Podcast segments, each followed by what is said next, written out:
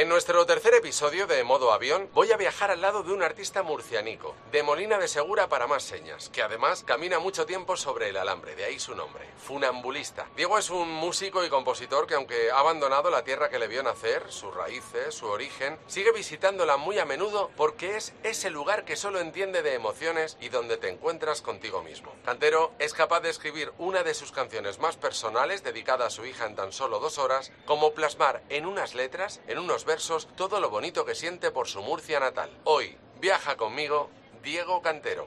Bueno, funambulista. Modo Avión. Un podcast original de Cadena 100 y Antonio Hueso. Diego Cantero, bienvenido a Modo Avión. Muchísimas gracias. ¿Cómo estás? Feliz de estar contigo. Lo mismo te digo. Hablamos de viajes y siempre partimos de una misma estación. Es conocer cuál es el viaje, el primer viaje que te llega a la mente es un viaje en un SEAT 127 con mi padre, mi madre y mi hermano sacando los pies por la ventana porque le apestaban terriblemente, sin aire acondicionado, camino de Granada.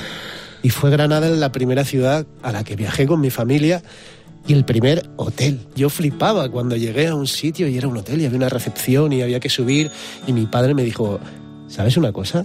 Podemos pedir una bebida y nos la suben a la habitación. Flipé muchísimo, infinito. O sea, lo tengo el recuerdo súper lúcido. Un hotel que se llamaba Cóndor, en Granada. Yo tendría, no sé, siete años y tengo, lo tengo clavado en la memoria, la visita a la Alhambra. Y quizá por eso Granada es uno de esos sitios en los cuales me siento en mi casa cada vez que voy y siempre que voy a tocar o lo que sea, hago lo posible por quedarme unos días y, y pasar unos días por ese albaicín mágico. Y sobre todo has dicho una cosa que, claro, ahora a día de hoy no se podría hacer, que es lo de sacar los pies por la ventanilla. Pero es verdad que en aquel momento yo, también me acuerdo, ¿no? Esos momentos cuando viajábamos en el coche con las típicas cassettes que escuchábamos durante todo el viaje y demás. Esa música que ponían en cassette, ¿cómo me, cómo me ha influenciado el resto de mi existencia? Escuchar a los panchos, escuchar a, no sé, al Puma, escuchar tanta música que luego se ha ido filtrando en mi vida. Mi vida. Oye, ¿qué tipo de viajero eh, eres, Diego? Lo dejo a última hora todo siempre, siempre. Y soy muy de eso sí, soy muy, muy bien mandado. Es decir, cuando viajo con gente, como sé que no soy el que va a proponer, ni el que va a hacer, ni el que va a organizar, suelo ser muy sumiso en ese sentido y si alguien ha previsto que comamos a, tal hora y tal, yo voy donde me digan y, y, me encanta sorprenderme. La verdad que me encanta andar por una calle, cruzar la siguiente y no saber qué imagen vas a ver. No tener todo el recorrido tan conocido como en el lugar donde vive, donde estás. Me encanta pararme eh, en esos lugares que a veces pasan desapercibidos, pero de repente me pasaba el otro día. Estaba en Sevilla y, y pasamos por la calle Sierpes y sonaba un acordeón y decidimos tomarnos un cafetillo ahí en una esquina, sentaditos viendo la gente pasar. Y a mí eso es que aparte me inspira especialmente. Cómo se graba en la memoria no solo lo que viste, sino cómo olía, qué sonaba, qué ruido había en el ambiente, qué tiempo hacía, cómo podemos eh, guardar en la memoria tanta, tanta información, ¿verdad? Eh, ¿Alguna vez has viajado solo? Pues yo creo que no. He viajado solo por, a veces porque si vamos camino a un concierto, lo que sea, a veces he ido yo en el tren y tal, pero... No, pero irte a una ciudad, solo. Tú, es decir, voy a desconectar, no quiero ir con nadie, quiero ir a mi rollo, hacer lo que me dé la gana, levantarme a la hora que me apetezca. Pero me estás generando unas ganas de hacerlo ahora mismo que lo flipas. quiero irme solo. El próximo viaje lo voy a hacer solo, si me lo permite mi familia. ¿Y dónde irías solo? ¿Dónde te gustaría ir solo? Me gustaría volver a Marruecos. Me encantaría volver a Marruecos, me encantaría volver a, a Chefchaouen y darme una vuelta por ahí, quedarme en una pensión y, vivir unos días ahí tomando té con, con los lugareños. ¿Por qué te marcó ese viaje? Que dices que quieres volver. Ese viaje fue el que más me marcó de mi vida, porque lo hice probablemente en un momento vital en el cual empezaba todo a arrancar, a definir quién era, venía una chica que pretendía, aparte de un gran grupo de amigos, que nos juntamos, no solo un grupo de amigos de nuestra edad, sino que decidimos traernos, no sé muy bien por qué, ni quién lo trajo, a, tres personas mayores, de setenta y tantos años. Y, recuerdo las conversaciones con estos, que eran como muy viajeros y alguien le dijo, oye, nos vamos a Marruecos, ¿os venís? Y encima hicimos un viaje en furgoneta y lo recuerdo como el mejor viaje de mi vida. El mejor viaje de mi vida.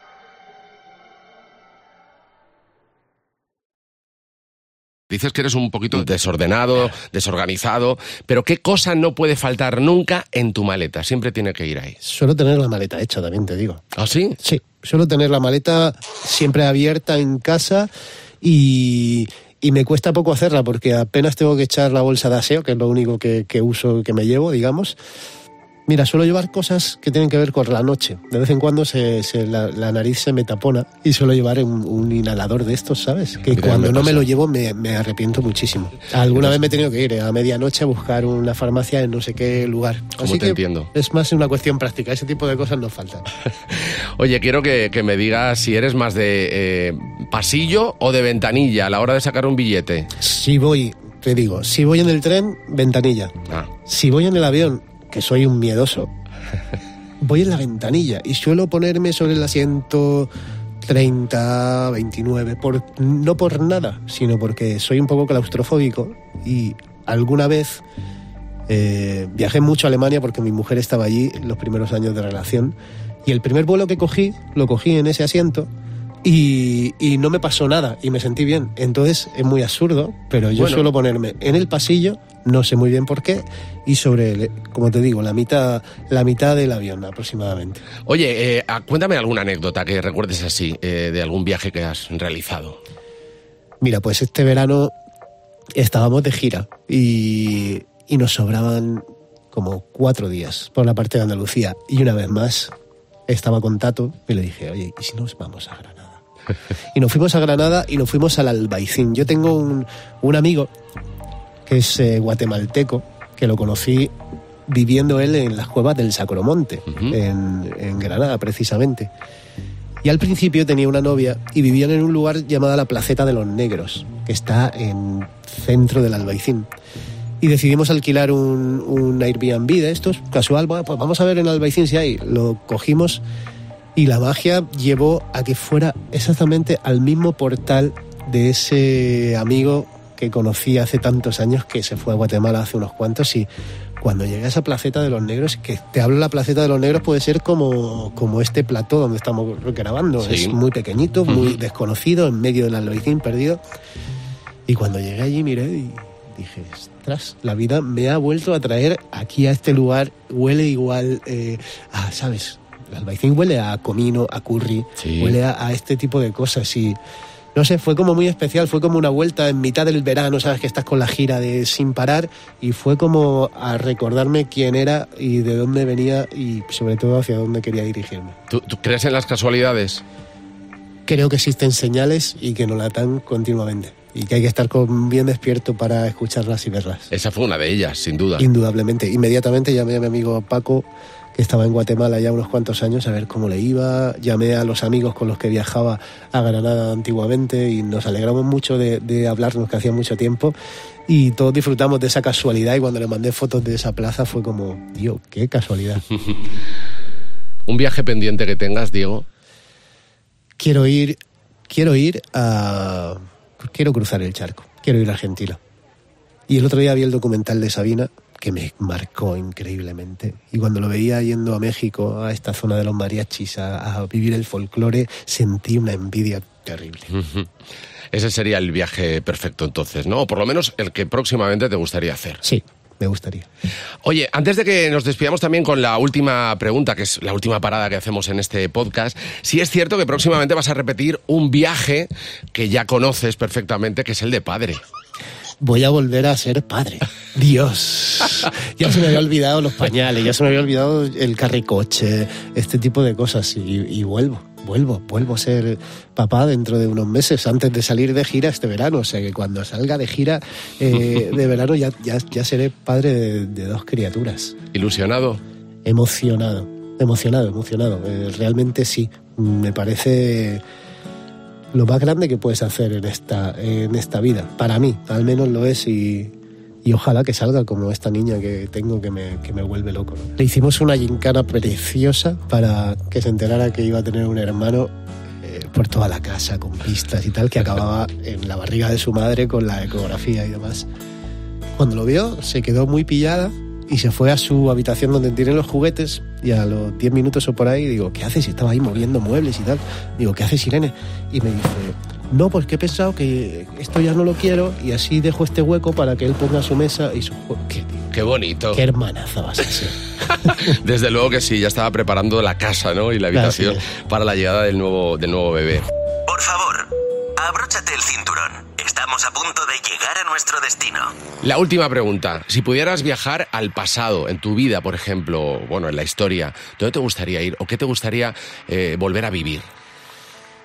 Me gustaría vivir, fíjate, no me iría muy atrás, porque me gustaría vivir quizá los 70, los 80 de, de España. Y no tanto en la movida, sino como me gustaría ser coetáneo de Antonio Vega en su buen momento. Me encantaría ver a los secretos por aquí en su apogeo. Al primer Sabina con su CRAE en, en- en La Mandrágora. Me gustaría vivir ese Madrid también de, de- de ese momento. Oye, llegamos al final de, de este podcast, hemos llegado a la estación de destino. Ha sido un gustazo, la verdad, porque me, me encanta estar contigo porque cuentas las cosas de una forma tan maravillosa. Oh, por favor, gracias. Son como, como una canción, de verdad. Eh, Diego, gracias por haberte subido a modo avión, gracias por gracias. habernos llevado, por ese- haber hecho ese recorrido por eh, los viajes que te han marcado y eh, te deseamos mucha suerte como siempre. Mil gracias a ti. Y en el próximo episodio de Modo Avión, Viajaremos con una artista que se ha convertido en un gran referente del empoderamiento femenino, Lola Índigo. Volaremos con ella a uno de los lugares que más le ha marcado en lo personal, Tailandia. Estuve en Phuket, me fui 20 días sola porque estaba como en una época un poco raruna. Descubriremos qué prenda no puede faltar en su maleta. Ah, plataformas, llevo siempre zapatos de plataforma. Y por último, nos contará su momento más surrealista en un control de seguridad. Me acuerdo una vez que iba con una sudadera y me dijeron, no, te la tienes que quitar. Digo, bueno, pues es que no llevo nada debajo, si quieres yo paso un tetas, ¿eh? pero encantadísima de la vida hacemos aquí el show. Todo esto y mucho más en el próximo episodio de Modo Avión. Hasta la próxima.